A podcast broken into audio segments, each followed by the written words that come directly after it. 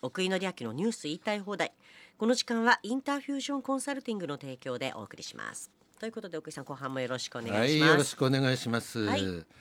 今日はですね、はいあの昨日から大きな話題になっている、はい今日ももう日経新聞は一面トップになっている、はい、そうでしたねあはの日銀の政策変更の話ですい、ね。あこれ政策変更ですよね奥井さん政策変更ですね、はいただ実質的にはねあの利上げだし、うんうんうん現実的にも利上げになってるんで、ですよね、うん本人利上げじゃないっていうなんか言ってたじゃないですか黒田さん本人たちは勝手にやってくださいって言ってるだけなんで、うんまあ利上げそうかしたのはあ自分なたちたたちよって言ってるんでそすうかから自分はたちを上げてない自分たちは幅は枠を決めただけだからえいー、やでもだ上がりますよねでもあそいしやたら上がるね当然上がるんですよ、ねえこれはだから、えー結局10年ものの国債はい国債長いやつうでんすね、10長い方ね、はいはい、それの利回りの幅をうーんあのープラマイはい0.5%、はいプラマイ0.5%って言ったらそれはマイナスの方には触れないんでえ今、ですよねう、んあのーうん10年前だったらねマイナスに触れたかもしれないけど、はい今は触れないのではいだって各国とも利上げをやってる真っ最中でそうすかですらよねねアメリカとかもそねれはプラスに増えるわけですよね。はいだから実際問題あの10年ものの国債は すでにえ0.48%はい、うんもう上がってるじゃないですかあもうなんでだ ももう上限じゃないかってほとんどでねす。よねで2年ものの短期国債もあの7年 ,7 年ぶりに利回りがプラスになりましたね。まあこれはですから僕このコーナーで何回も言ったんだけど、はいあの利上げはしばらくしないだろうと、うんなぜならば景気が悪くなるからうと、んこのこのこんなような時に景気が悪いような悪くなるような対策はしないだろうとこう言ってたわけですね。はい実際このえー日経の一面トップのところにもえーマクロ経済 GDP を0.3%押し下げうん下がりますね下がりますか下がる下がるはい、普通に下がるう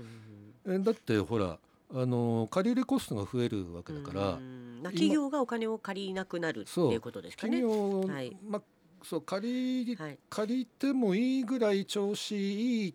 かって言われると確かに悪くないのに実は今ね、はい企業の景気が、うんうんうんうん企業っていうのはあの大きな会社のね、はい飲食とかはもう盛り返してきたけど、はい製造業だとかそういうところのはうんそんなに悪くはないんだけどもやっぱりコストがかかるとなるとちょっと手控えちゃうじゃないですか。うん投資を手控えると当然景気はあ上がる速度は下がるつまり上がらないですねで逆に誰が儲かるかっていうとうん金利が上がるんだから、金融機関が儲かる、ね、そうなんですよ。で、まあ、なんか言われてね、あ、あそうかと思いました。結局これうん金融機関が儲かるんですね、はい。じゃあ個人はどうかって言われたら、うん個人は一応金利が上がるんだから、はたくさん預金してる人は、うんもう米粒より小さい、んあの利息が米粒ぐらいになるぐらいの話で、まあ、まあ、今零点零零一パーセントもう。意味ないですから、ねですよね0.001が0.005ぐらいになったところそうでどでうすでよねもいい話なんですけど、はまあでも住宅ローンの金利は上がる可能性はありますね、いやそうですよね、ただ固定にしちゃってる人は上がらないですもんねあ。変逆動ですじゃなくて。それ逆なんです今う回、ん、うん、あ、あれ、あ、あえでっも、とね今回のは、はい。あの変動金利っていうのは短期プライムうレーん、うトん、でやるんですね、はい。あの変変動型うん、うん。安い時に。短期プライムレート変わってないですよ今うん、あ、じゃあ、そっちがもう十分低いからあ、なるほどね。で、あの今今回10年ものの国債でしょはい、はい。 10年ものの国債だと長期の金利になるので、えー固定の住宅ローンのうん、うん。人は多分この後あの契契約すると、うんこの後ですよね。だからこの今後上がります今固定してる人はもう変わらない。今は固定してる人は変わらないです今だって固定って言われて契約してるんだかですよねら今低い時にねそうそうそうあれですもんね。そうそれでねうん、なんでこんなタイミングでやったのと、はい。景気がわ悪くなること分かってるのに、うん今じゃないですよね。もうはいね、やるならもうちょっと早かったっそてことですよう、ね。もうね去年去年の春とうか、ーんあのまだ石油の値段がそんなに上がる前はいですウよ、クライナのウク前。ライナの前では石い油の値段がそんなに上がる前はい。ですよねやるならね、うんでもその時まだ利上げ競争が起こってなかったんですね、はい。世まあ界そっ的かアメリにカねそうですね。ね、日本だけ先行して何かやるなんて絶対やらないじゃないでうすか、んで結局今回利上げに動かざるを得なかったのは、はい、あの黒田さんの任期がもう来来年年の春ですよねの春はいって決まっていて、はい、で決まっているとなるとこの10年間続けたこの政策を畳にかかるだろうと思ってるわけですよ。はい、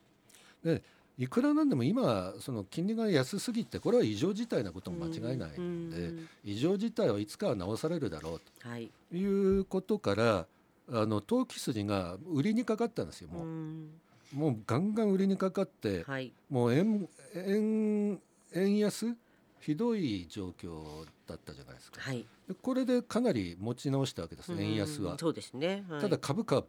ポーンって下がりましたけどねう。んんつまりどうも追い込まれてここに来たような感覚があるなというのがこれも日経の、はえい、ー記事に載ってる要するに投機筋が国債の空売りをガンガンやった売ですねうんり込んだわけですね、はい、まあでだから先ほどももあの申し上げたようにその住宅ローン、ね、一般の人にはそっちなんですが、はいまあ、すでに住宅ローンも抱えてる人は、え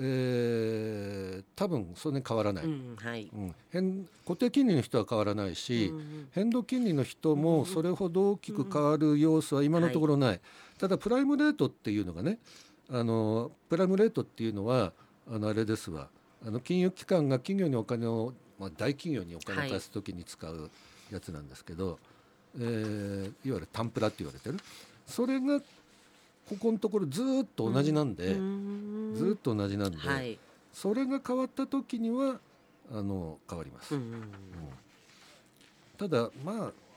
そこまでやるとうんよ要するに住宅ローンって今多くが変動金利型なんですよなるほどね、そっかそっか、はい。そちらにしてしまうとあまりにもインパクトが大きくて不景気がさらに大きくなる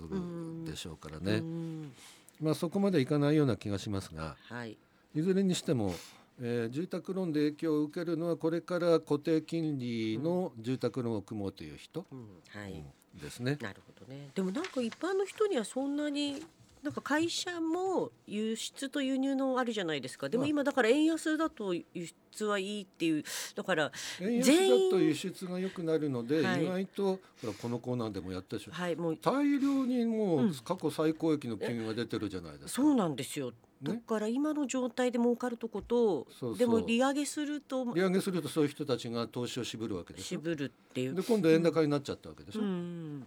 そういうとえっていう話でさっきと逆効果が出る、逆はい、まあ、逆になんか知らんけど海外旅行は行きやすくなるとかね、なるんじゃないでまあすでかもとか海ね。外旅行に行くって言ったって大した金額じゃないですから全体で見たうら、んうんね日本国の GDP550 兆ぐらいあるうんわけですからう、んだからそういう意味でははい非常にまずいまずいというか時期を得てない追い込まれ利な上るほどげね、はい。でしたがって株価はそれをみうんあのみあの見透かしてガクッと昨日下がったわけですうんうんうね。んなるほどね。まあしばもうちょっとなんかこの混乱は続くでしょううね。んしかも出口戦略じゃないって言ってて、えもうえ ええもう黒田さん出口を示さないでやめちゃうんだなって感じがちょっと、まあ出口を示すときには元に戻すってことなんでうんこのウクライナの状況とかはい。ほか他の国のインフレ状況にもよりますけれどうも、んあの今確かに日本もインフレじゃないですか、うんだからこれは正しいって言ったら正しいんだけど、はい他の国よりはるかにインフレじゃないんですようんインフレの度合いがそうですねでですねですよみね。んなひいひい言ってるけれど、うん他の国は10%ぐらい上がってんだから、こっちはそ3%とか言われて、うんそれでもなんかもうひいひい言ってるわけでしょうんだからそれはなんかちょっと他の国とは違うやり方になりますよなるほどね、うんはい次行きますはい今度ははいもうここちれらも各紙にも出てるんですそねう朝ですよ日が一面トップだったんで、はい今手元にあはい朝日を持ってきていますが、はい東京オリンピックの経費が会計検査院のはい最終報告が出たんですね、はいまあ思った通りです ねそうですよね。あのうーん最初、はいあの立候補した時7340億円とかもうもうそんなにできバカ言うなってあそんなもんでできるかっていうそうですよね。あれあの頃猪瀬さんでしたかね えっ、とそうですね。あのもうなわけないじゃないですかね。もうねあ本当でのすよおもてなしの頃でしたっけうね、んそうです。思った通りはい。まず、えーその計画段階の7340億が、はい。組織委員会が公表した数字だとはい。 1兆4238億、はい。まあ、これでまあ2倍弱はい。 そうですよ。もうこの段階でアウトですからね、これね。 2倍弱、うんで会計検査院が、あはのいよーく見たら、はい。 1兆6989まあだから1兆7000億ですねはい。そうですね。 2倍超え、はい。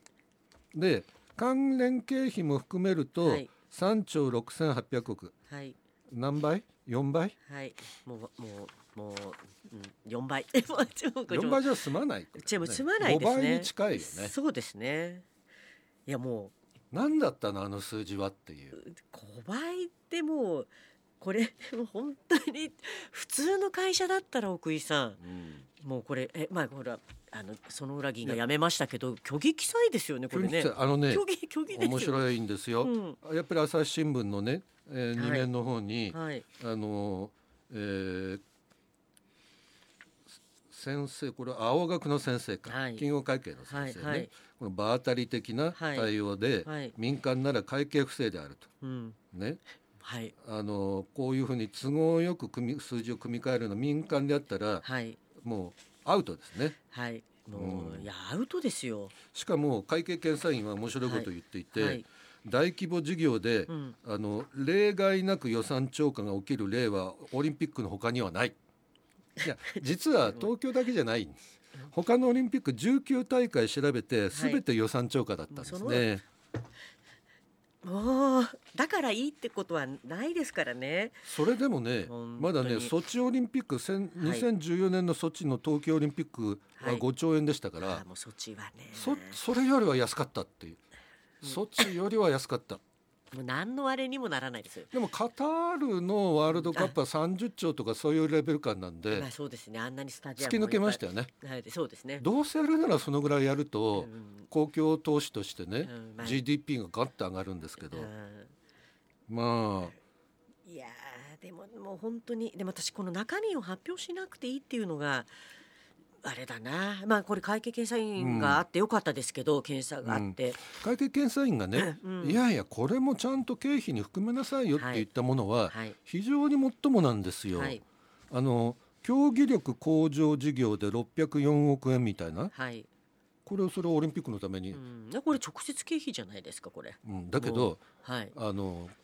国は、はいい、やこれは別にオリンピックがあろうとなかろうと、あのまあ競や技力の向上やるもんなんだからっていう外してたわけじゃないですか。はい、もう理由がわ意味わからないそれあと女性アスリート育成で20億とか、うー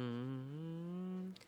いやでもこれを外しましょうって言ってた人たちのあの面を見てみたいですね言い方ちょっと あのあれですけどいやこれはあれですよ外しましょうとかって言って絶対あるわけですそうよ思うよね。ね。ねえ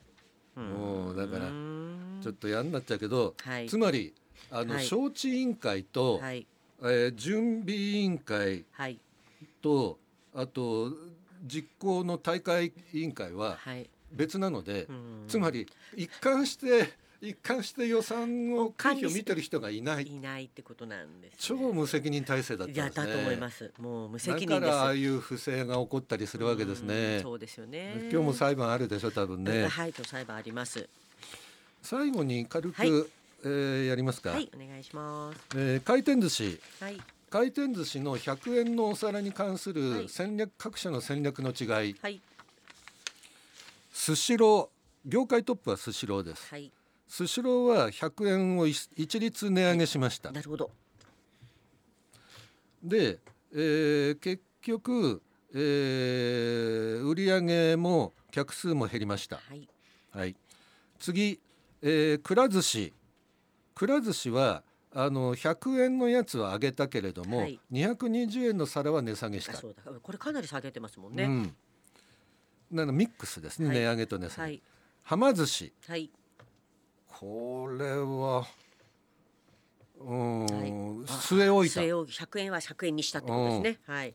もうかっぱ寿司なんてはい100円を拡充、はいもうさすが。業界の下の方に来れば来るほど、うん100円で戦う、まあ戦うっていうねでええ人数でどんどん、ええうんこれは苦しくなると思います。はい苦しくなると思いますかはいいやだって100円じゃ苦しいよ今まあでねも。そうですようねん総裁の値段が上がってたりとかねですからねまあ庶民には嬉しいですけどね応まあ援し多たい分数年後にはもう100年のお皿ないと思います。うん、そうですよね、はいでも適正な価格で食べてあげたいです。はい、おは金い出し、出したいと思います。 はい福井さんありがとうございました。奥井紀明のニュース言いたい放題。この時間はインターフュージョンコンサルティングの提供でお送りしました。